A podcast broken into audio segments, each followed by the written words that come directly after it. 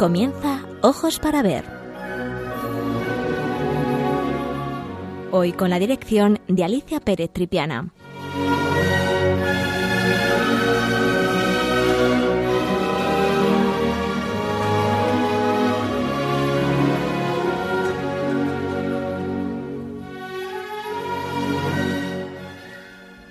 Buenos días, queridos amigos de Radio María, de nuevo con todos ustedes para hablar de arte.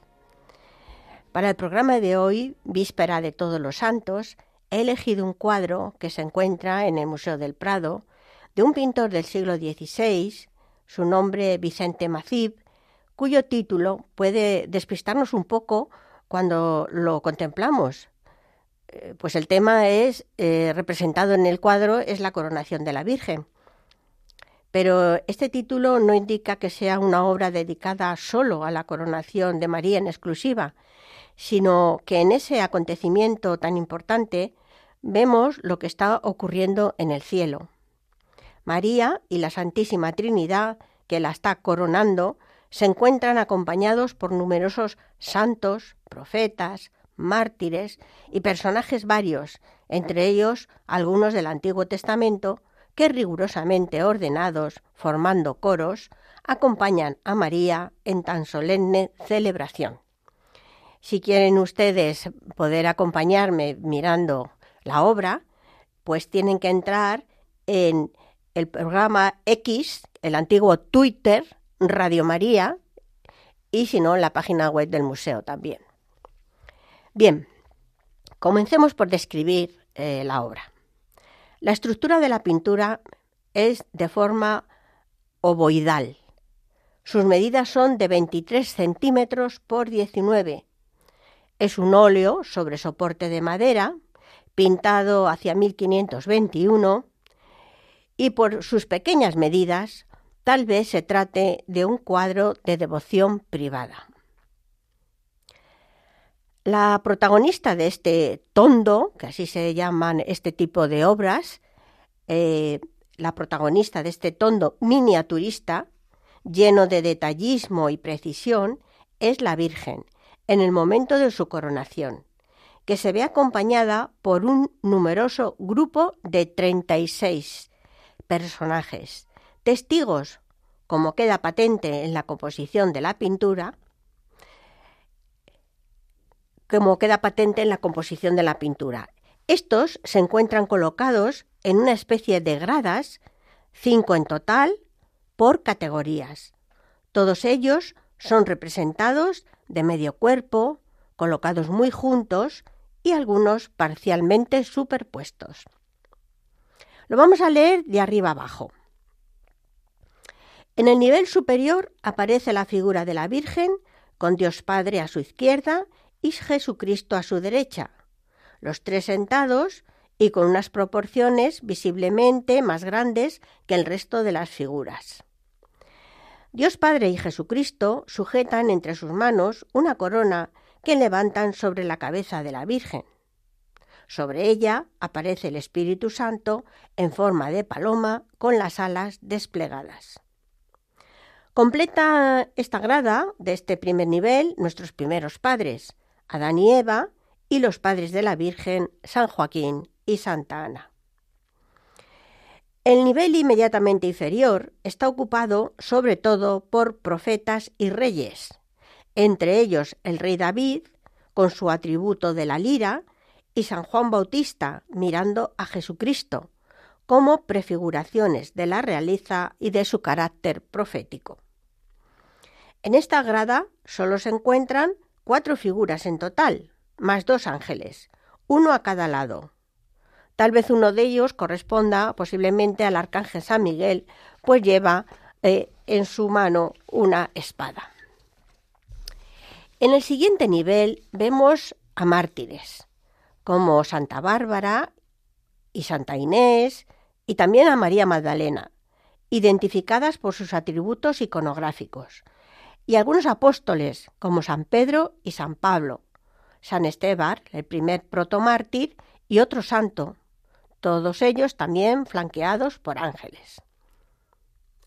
Así llegamos al cuarto nivel, en orden descendente.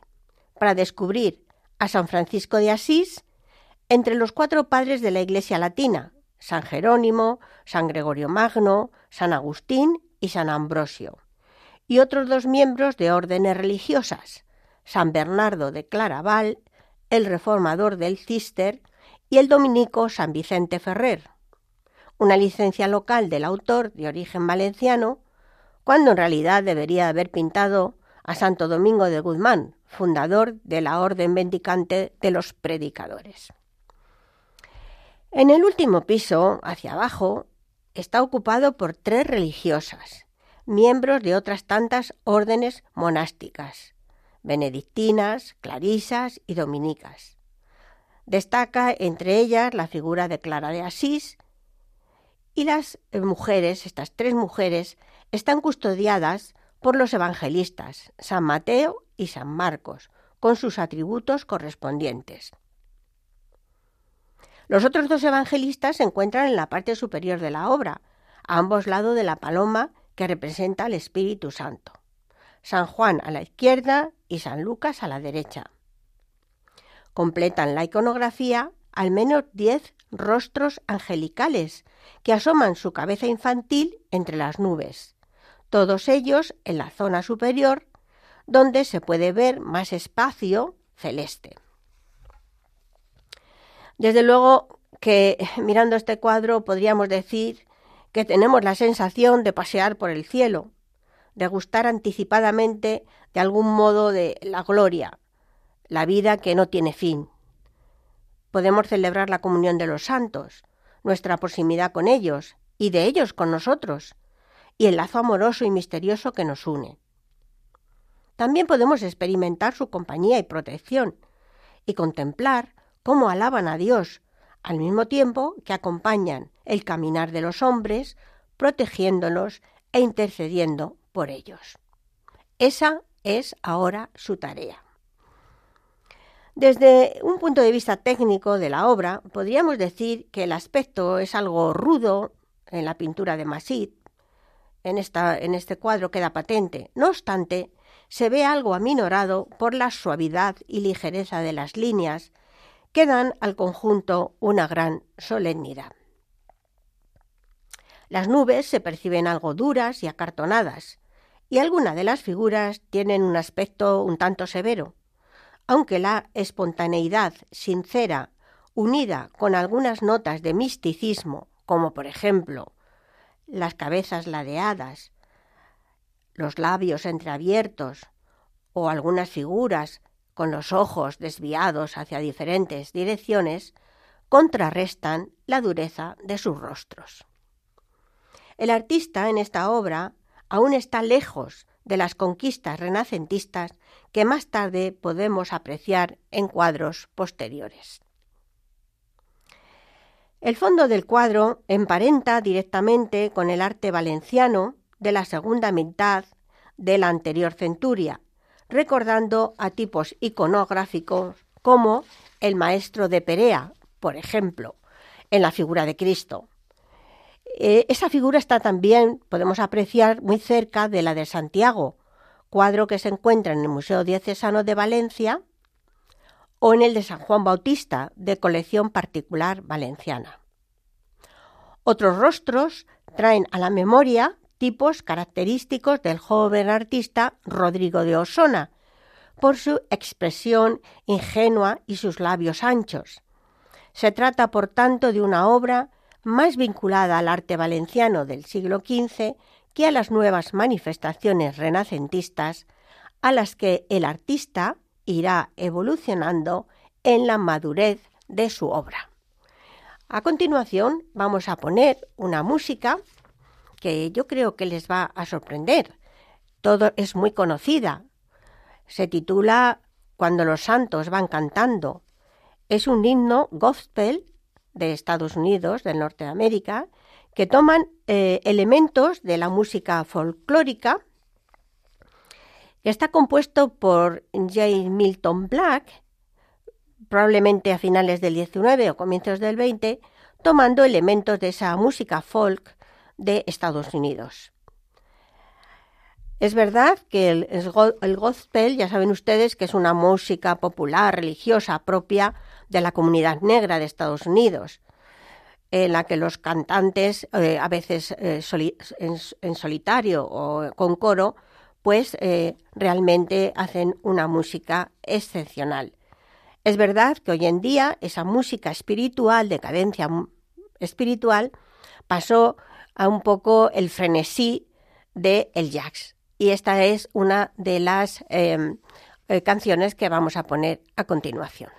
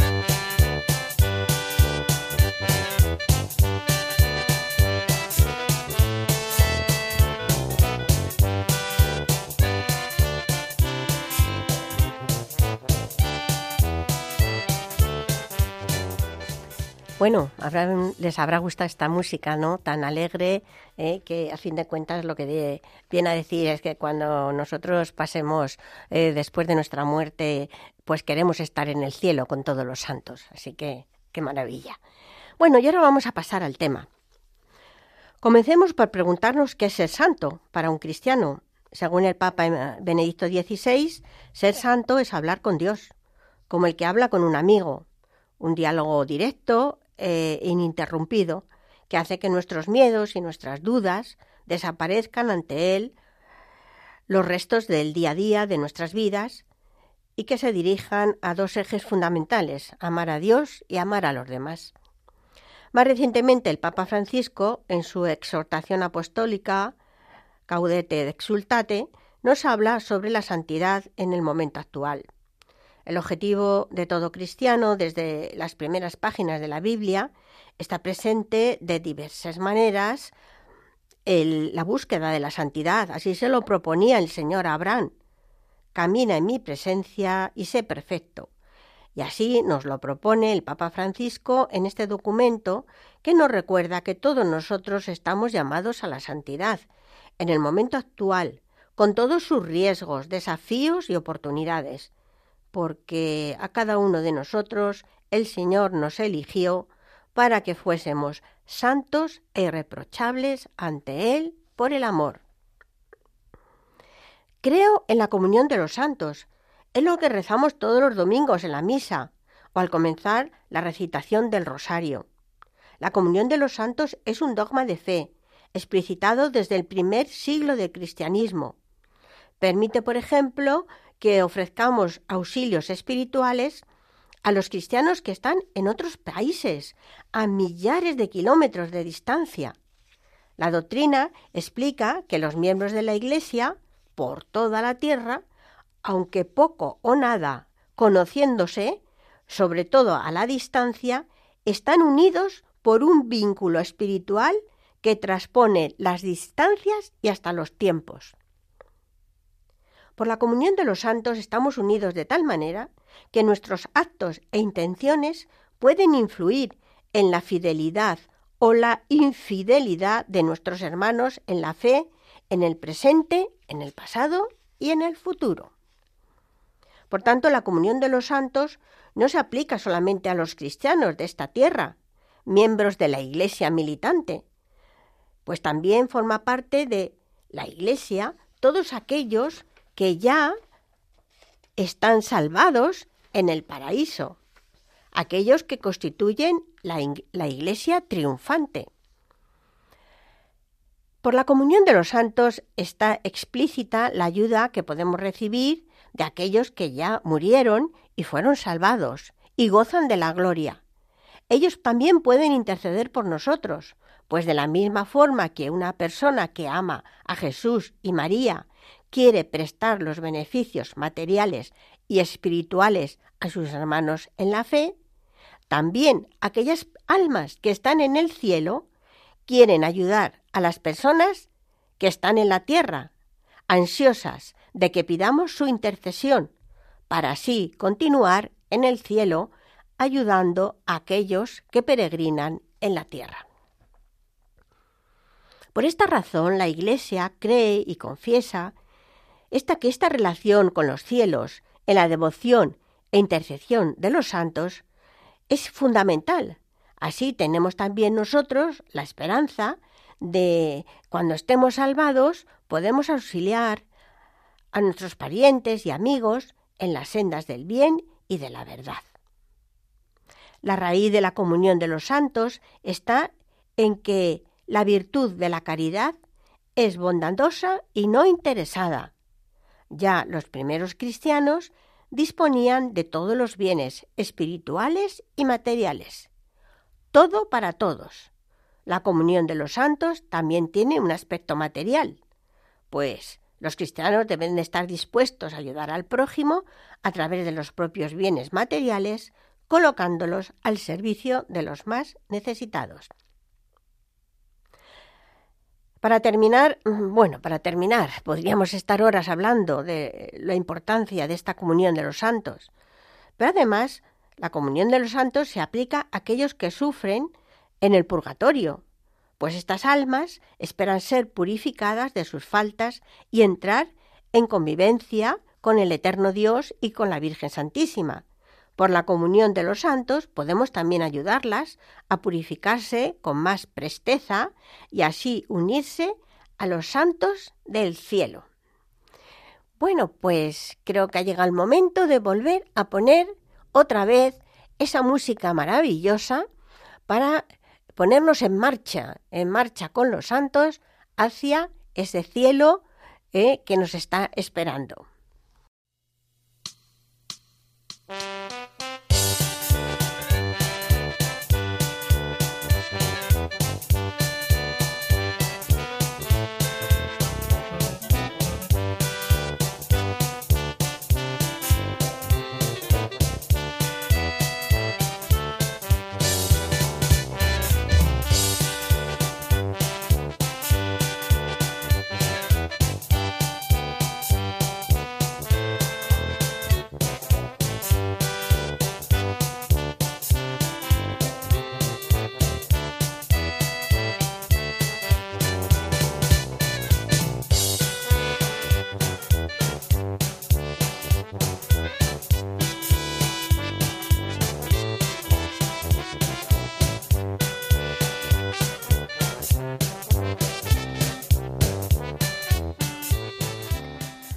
Bueno, mm, ya saben ustedes que el gospel, que es la música esta popular, religiosa, propia de esa comunidad negra de Estados Unidos de América, pues eh, proviene y deriva de un vocablo anglosajón que literalmente quiere decir palabra de Dios.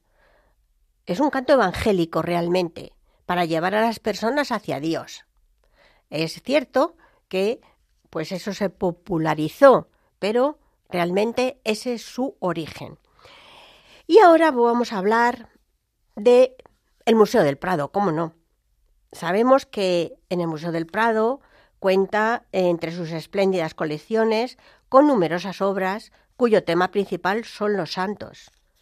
Iconografía muy apreciada por los cristianos desde los primeros siglos por ser ejemplo de vida, estar ya en presencia de Dios y mantener con nosotros lazos de amor y comunión. Las primeras representaciones se remontan al siglo II y hay que buscarlas en la decoración de las catacumbas. Estas representaciones se desarrollaron muy rápidamente en los siglos III y IV.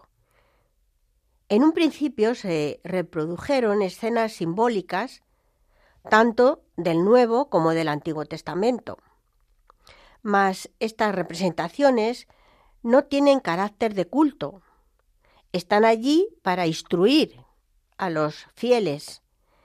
Es en el siglo III cuando comienza a darse culto a los mártires y en el siglo siguiente en el que en la Iglesia se desarrollan en que la Iglesia se desarrolla ya sin dificultades políticas después de la paz de Constantino, cuando comienzan a representarse primero imágenes de los apóstoles y enseguida de los mártires.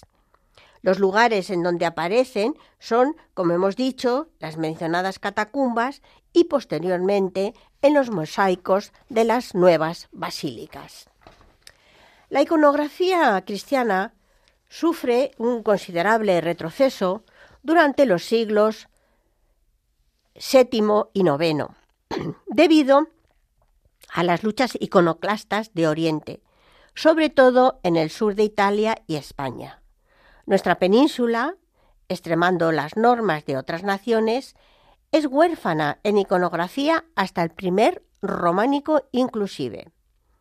La imaginería española no hay que buscarla antes del siglo XII.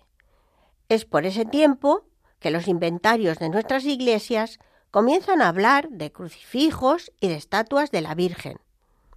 Alrededor de 1200 se desarrolla de un modo rápido y general la decoración pictórica de los ábsides y de los muros de las iglesias.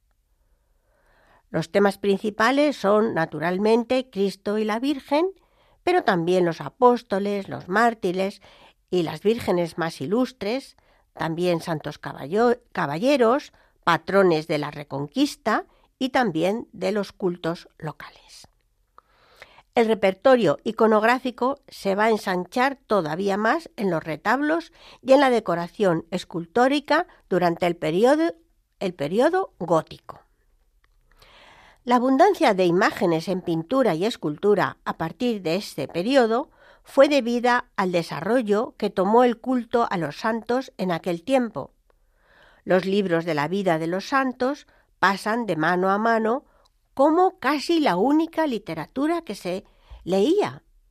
Los santos influyen en todo. En la enfermedad, cuando se tiene una enfermedad, se reza al santo protector en las, en las profesiones, en las sequías, en las inundaciones, en los viajes. Siempre se recurre al santo. Todo esto influye forzosamente en el arte religioso. Con la llegada ah, del Renacimiento y un nuevo gusto de las formas clásicas, el virtuosismo de los talleres, los detalles naturalistas, los desnudos, la Iglesia se ve obligada a intervenir para atajar extralimitaciones. En la sesión vigésimo del Concilio de Trento de 1563, que fue dedicado a las imágenes, en ella se explica por qué son admitidas en el templo y se prohíben las imágenes más insólitas, supersticiosas, profanas o poco honestas. Las resoluciones ecuménicas de aquel concilio influyeron mucho en la nueva iconografía. A la iconografía española no le afectó mucho, pues las obras de tema religioso de artistas como Morales, el divino Morales, Zurbarán, José de Rivera, Velázquez, Murillo y un largo etcétera, fueron fruto de un intenso sentir religioso que imprimió una época de esplendor que duraría dos siglos. Y de nuevo, nuestra marcha de los santos.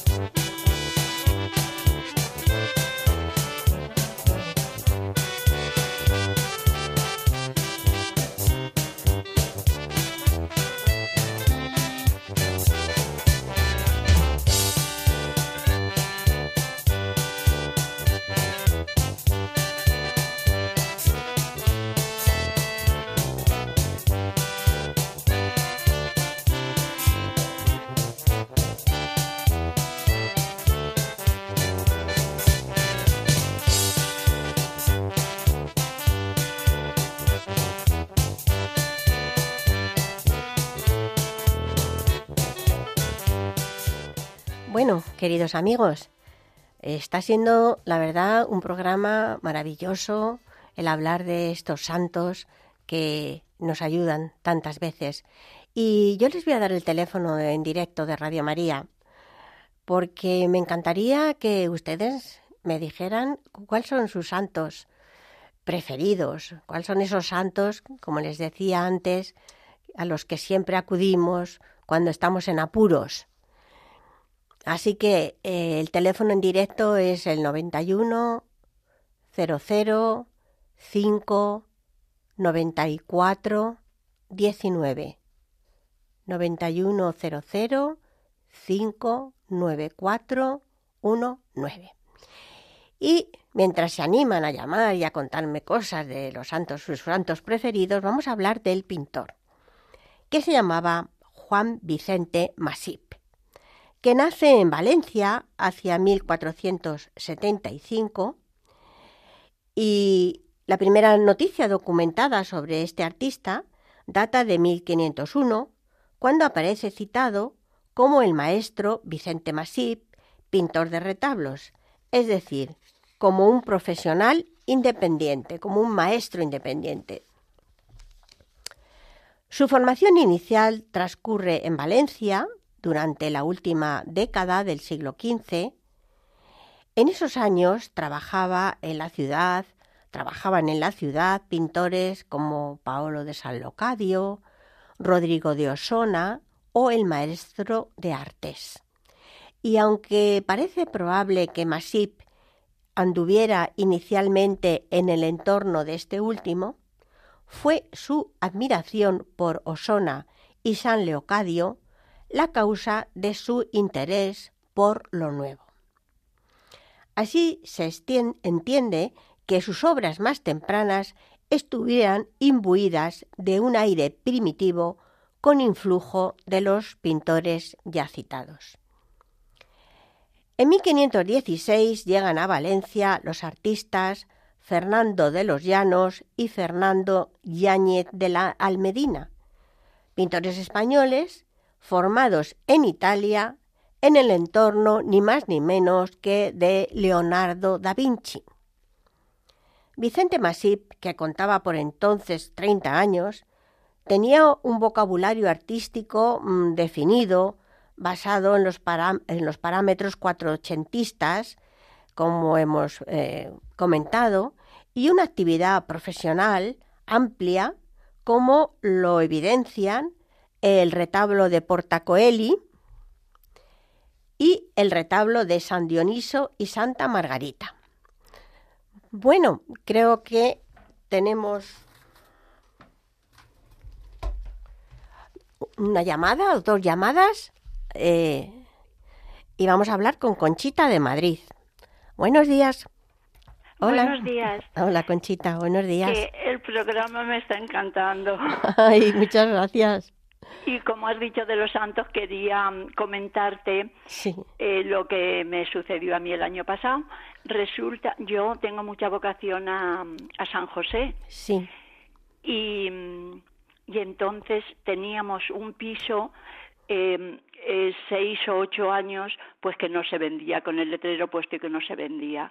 Y ya digo, voy a hacerle una novena a San José, que tantos milagros hace y eso. Bueno, pues empieza de la novena y a los 20 días nos llaman un matrimonio muy interesado que quiere comprar el piso y lo, y lo compró. Bueno, bueno, es que lo de San José, eso es maravilloso. Eh, es que no, no, no nos niega nada, vamos. En cuanto le pedimos algo, ya está ahí San José ayudándonos. Es que era un maravilloso padre de familia que cuidaba a la Virgen y al niño y que nos cuida también a todos. Sí, sí, y mi hijo también le tiene mucha devoción y le pide mucho. Y te quería comentar esta música que estás, que pones como, como ¿Cómo se llama para que, porque a mis hijos les encantaría esta música? Pues el título es La Marcha de los Santos, eh, en español. Eh, es un himno, como les, como les decía, gospel, que surge en Estados Unidos, que toma como elementos pues, la música folclórica y que, bueno, es la comunidad negra los que cantan este gospel, que es un tipo de música muy espiritual, para llevar a las personas hacia Dios y hay conciertos realmente eh, maravillosos. Es que yo esta música la he oído antes de que de oírla contigo mm. y y bueno, pues entonces eso, la Marcha de los Santos. La Marcha de los Santos. Eh, en Google, componer la Marcha de los Santos, le van a salir pues un montón de, de canciones. Louis Armstrong, por ejemplo, fue el que lo llevó al jazz. Eh, por ejemplo, pero bueno, hay, hay otras, otras eh, obras, otras canciones, como por ejemplo esta que solamente es instrumental, pero también la letra es muy bonita. ¿eh? Pero tengan cuidado porque hay varias letras. ¿eh? Tienen que ir a buscar la letra original, que es la que nos interesa. Vale, vale. Bueno, pues. Entiendo. Gracias. Gracias. Adiós, Conchita. A continuación, eh, vamos a hablar con María Ángeles de Orense. Sí. Hola. Buenos días. Hola, buenos días. Soy María Ángeles. Hola, María. María Ángeles. Dígame, María Ángeles mis santas preferidas son Nuestra Señora de Lourdes, le tengo mucha fe. De hecho, voy todos los años en peregrinación. Nuestra Señora de Fátima y la Virgen de los Milagros, que la tenemos aquí al ladito. Ah, mira, qué bien. Bueno. El Santuario de los Milagros, con tanto fervor que tenemos, este año no pude acudir, que siempre hago la novena, pero bueno, por una pequeñita operación que tuve, pues no pude asistir a la novena. Pero bueno, el domingo pasado fui a misa de seis y ya me encomendé, a ella y todo me va saliendo bastante bien, aunque a veces no nos escuchan los, los santos. Bueno, pero ya saben ustedes que a veces decimos no nos escuchan, pero es que nos están escuchando y están dirigiéndonos hacia donde mm, ellos creen que nos va a ir mejor. Justo, justo, ni más ni menos. pero bueno, bueno. escucho el programa todos mm. los días que puedo, excepto mm, algún día que tengo algún inconveniente que no puedo, sino ya despierto con Radio María, prácticamente, y me acuesto con Radio María. Maravilloso, muy bien, muy bien. Una maravilla de programa, le digo que me parece que me aumenta la fe cuando lo estoy escuchando. Bueno, pues eh, de eso se trata, de que siempre estén ustedes acompañados y siempre estemos unidos en la comunión de los santos, rezamos unos por otros y así nos, va, así, nos va de bien. Yo creo que sí, ¿eh? Claro que sí. Mira, para hacer un donativo para Radio María, ¿se puede pedir la número de cuenta a través de este teléfono? Pues no, tiene que tiene para ah. apuntar el, el número que le voy a dar. Ah, sí, sí. Es, Un momentito. Sí. Voy a coger el papel. Muy bien. Este teléfono es diferente, es de atención al oyente y... Claro, porque no me gusta saberla a, través eh, de cosas bancarias y de cosas que dicen. Entonces, ah, ahí les van, a, le van a informar muy bien. Mire, es el 91... 91... 8... 21, 8... 22... 22... 80... 80... 10. 10 pues 2, 4, 6, 8, 9, 9, Eso 9 Lo repetimos, 91, 8, correcto. 22, 80, 10. 10, correcto. Bueno, pues Muy muchas bien. gracias. En lo que pueda, aportaré un granito de arena. Muy bien, María Ángeles. ¿No Estupendo. Para, para, seguir el programa. Muy, Muy amable y me encanta, ya le digo, escucharlo. De acuerdo, adiós. Tenemos otra, otra llamada de de Evelyn. Muy bien. Sí. Hola, buenos días. Hola, ¿qué tal? Buenos días, sí. Buenos días. Quería dar mi testimonio de, de Santa Rosa de Lima. Ah, Yo bueno. soy de Lima, Perú, y claro. vivo en Qué maravilla. Bueno, yo, este, ella a mí me ha, me ha ayudado varias veces. Y el último milagro que me hizo, pues para mí yo lo considero como un milagro porque en Perú me quedé sin trabajo y, y bueno, este, al mes no, ni siquiera se lo pedía a ella porque siempre siempre rezo no estoy cerca de, Cristo pero eh, eh, me quedé sin trabajo entonces en ese momento pasó un mes y, y conseguí un trabajo porque yo trabajaba en Perú en, en un colegio Ajá. entonces me, me por intermedio de, muy, muy seguro de Santa Rosa de Lima porque conseguí un, un, un trabajo con el nombre de ella Isabel Flores de Oliva.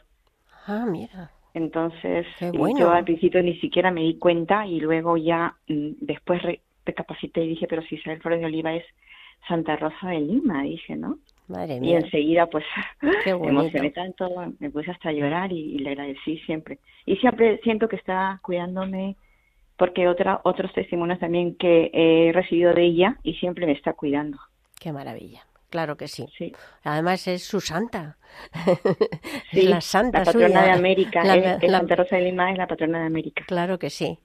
Muy bien, Evelyn. Pues nada, que me alegro muchísimo y que para que veamos cómo los santos ¿eh? funcionan muy bien. Sí, muchas gracias por escucharme. Gracias a usted por llamar. Bueno, pues eh, vamos a seguir con nuestro Vicente Masip. Decíamos que bueno era un pintor mm, de la escuela valenciana, eh, muy del siglo XV, pero muy vinculado ah, al estilo de pintura patrocentista y que según va evolucionando en el tiempo, pues eh, va a ir recibiendo todas esas tendencias del mundo renacentista, fundamentalmente italiano, de pintores que están llegando a Valencia y que están trayendo ese nuevo estilo. Acabábamos de decir que tiene eh, dos retablos muy importantes, como el retablo de Porta Coeli o el retablo de San Dioniso y Santa Margarita, que eh, antes estaban atribuidos al llamado maestro de Cabaníes, cuya identidad es a partir de 1993 generalmente equiparada a la de el joven Vicente Masip. Pero nada se sabe de este pintor eh, en un periodo inmediato a 1507, en el que se abre una gran laguna cronológica de seis años, en los que no aparecen noticias suyas. Hay que esperar hasta 1513 para encontrarlo en la vecindad, en una vecindad en Valencia, como maestro pintor de la demarcación parroquial de Santa Cruz. Exceptuando una pequeña mención que data de 1514 y que presentan al pintor como testigo en el testamento de un tal Gregorio Ferrando, se abre otra laguna cronológica hasta 1522, del 22 al 24, años en los que se registra su actuación en varios trabajos menores de la Catedral de Valencia. A partir de ese momento se produce otro salto en la documentación, hasta el 29, cuando lo encontramos trabajando en el retablo mayor de la Catedral de Segorbe, en Castellón. En este lapso de tiempo se produce en Valencia un hecho excepcional, el traslado desde Roma por parte del diplomático valenciano don Jerónimo Bich y Valterra perdón, de cuatro pinturas de Sebastiano Dil Piombo, que estaban llamadas a ejercer una profunda influencia sobre los pintores de la región. El formidable salto cualitativo que se aprecia en el retablo de Segorbe donde se hallan retazos de inconfundible aliento clásico y clara influencia piombesca, ha llevado a pensar en una intervención muy destacada de su dotado hijo, el hijo de Vicente Masip, más conocido como Juan de Juanes, y lo mismo podría decirse de otras obras como la Inmaculada Concepción de la colección del Banco Central Hispano, el bautismo de Cristo de la Catedral de Valencia o Cristo atado a la columna en Alba de Tormes. Tradicionalmente asignadas estas obras a Vicente Masip y cuya autoría es hoy debatida entre el padre y el hijo.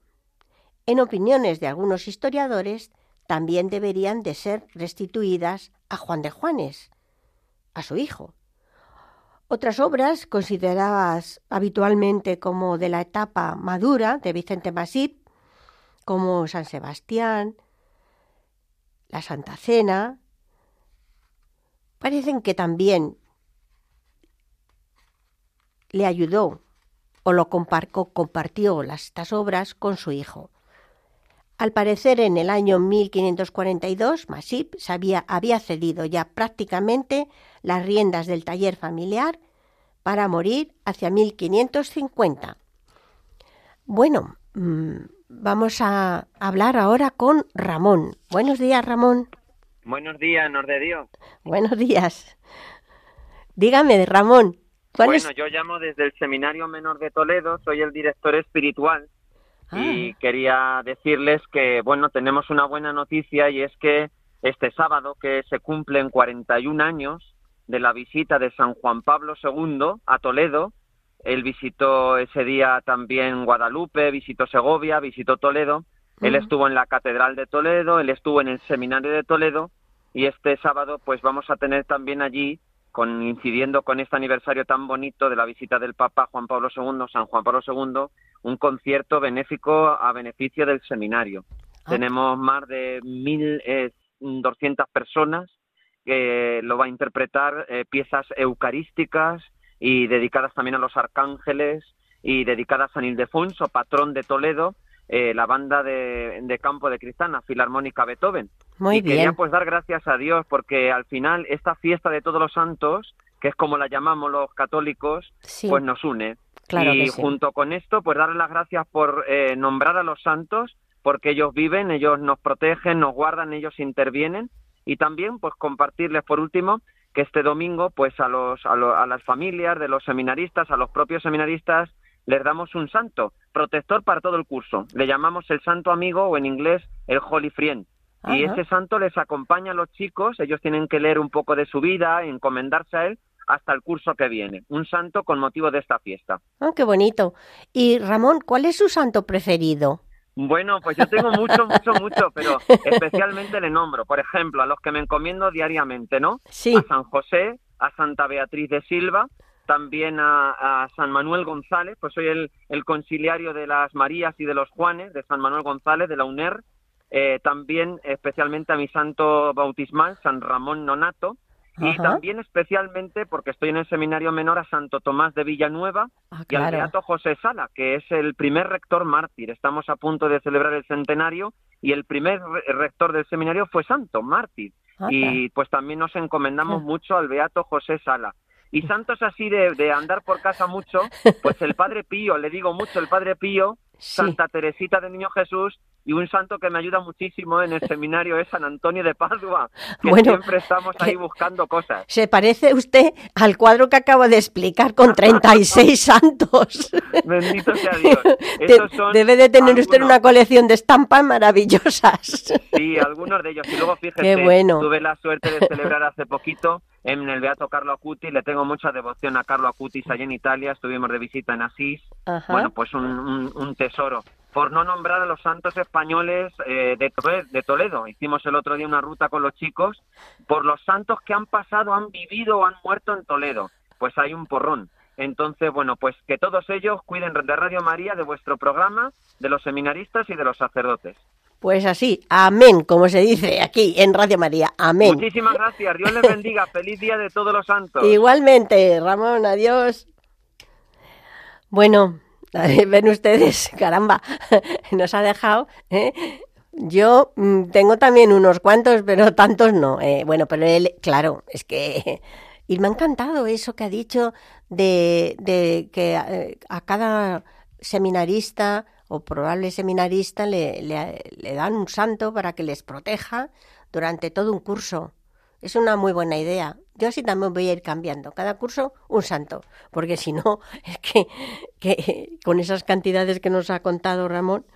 Bueno, pues yo estaba ya diciendo que, que este eh, Vicente Masip, Juan Vicente Masip, ya mm, deja prácticamente el taller familiar en manos de su hijo su hijo que todo el mundo lo conocemos como Juan de Juanes, para que ustedes se ubiquen, uno de los cuadros más famosos de Juan de Juanes es La Última Cena, que durante años y, años hemos tenido eh, eh, en, nuestras, en nuestras casas, sobre todo en el comedor, teníamos un cuadro o una litografía o de, Juan, de, La Última Cena de Juan de Juanes, porque es una obra bellísima. Em, Este es uno de los pintores españoles más importantes del Renacimiento, sin duda. Eh, y desde luego el que domina el panorama valenciano a, todo, eh, todo el siglo XVI prácticamente. La autoría de algunas de sus obras está todavía en discusión precisamente por adjudicárselas a su padre o a él. Eh, sin duda fue uno de los grandes de la primera parte del, del 500. Su hijo Juan comenzó a trabajar en el taller paterno y juntos colaboraron en la realización de numerosos trabajos, como por ejemplo en el retablo de la Catedral de Segorbe. Es por esos años cuando se aprecia una profunda renovación estilística en la obra de su padre, desde luego por la influencia del hijo, eh, aunque las posturas, como eh, vamos a ver en sus obras, son divergentes a la hora de valorar si la posible maduración lograda por su hijo Juan influyó en su padre o al contrario.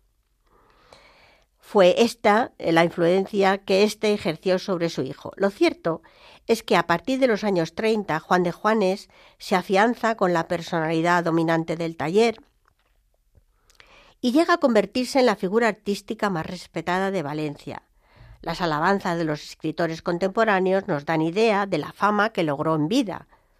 Juanes estuvo en contacto con la cultura literaria y los importantes círculos humanistas de la capital virreinal y parece haber sido un artista de intensa preocupación intelectual que dominaba el latín. Bueno, estamos en el humanismo, ¿verdad? Y quizás y quizás a causa de ello latinizó su nombre, haciendo paragonable su obra con las de los mejores pintores de la antigüedad, y huyendo del apellido Macip. Su pintura, de ahí Juan de Juanes, él, se lo, él firma sus obras con, con, este, con este título, con este nombre. Su pintura mantiene un componente flamenco que pudo renovar visitando las colecciones de personajes notables a los que frecuentó, como Doña Mencia de Mendoza.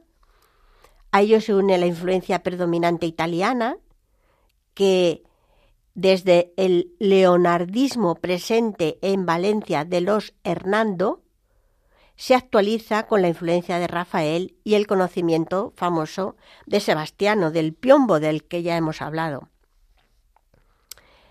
Eh, estas obras de Sebastiano del Piombo, que afortunadamente dos de ellas bellísimas tenemos en el museo, que fueron eh, traídas a Valencia desde Roma en 1521 por eh, don Jerónimo Beach. Son indispensables estas obras para entender la pintura de Juan de Juanes y son indispensables para entender los modelos que se encuentran ya en el comentado retablo de Segorbe.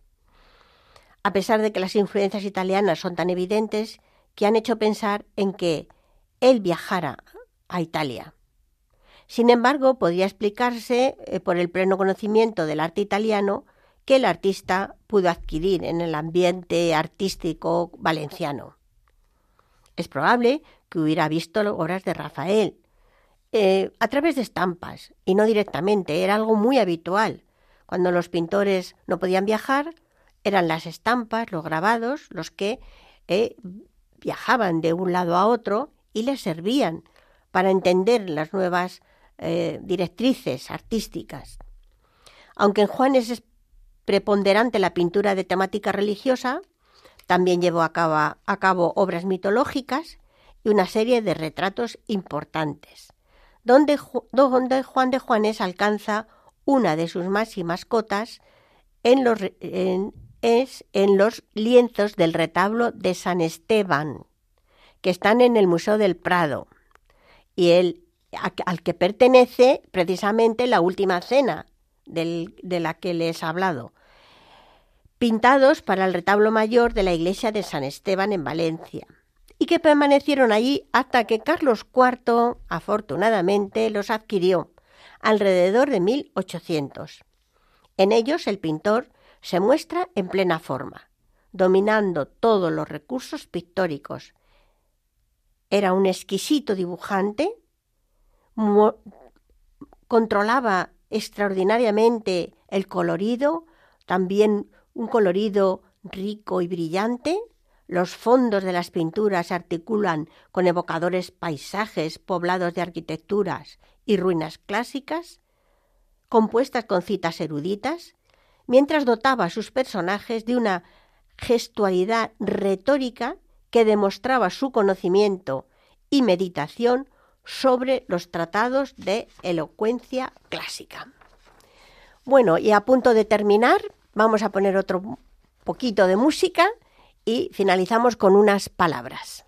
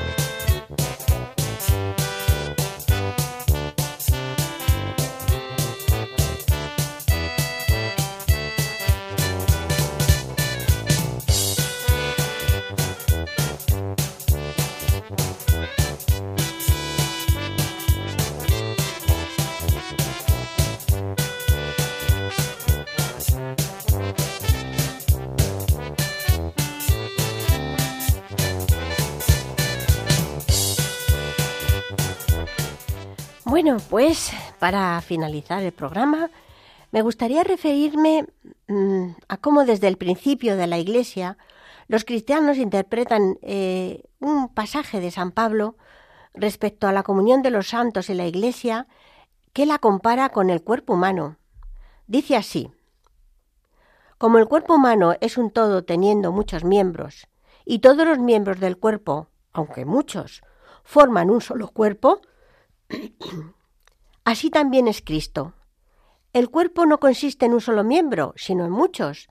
Si el pie dijese yo no soy la mano, por eso no soy del cuerpo, ¿acaso dejaría de ser del cuerpo? Hay pues muchos miembros, pero un solo cuerpo.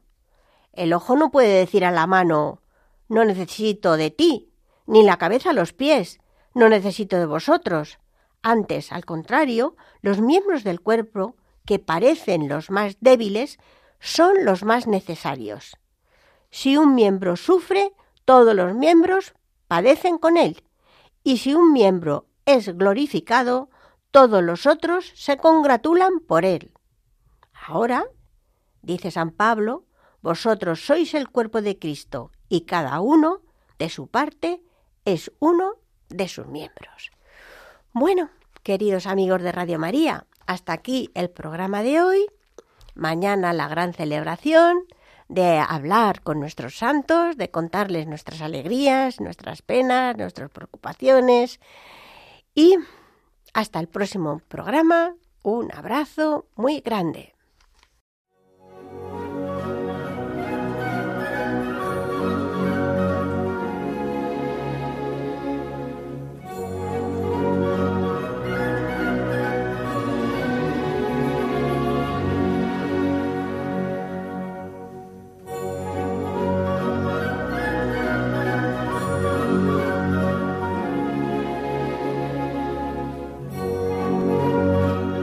Han escuchado en Radio María Ojos para Ver.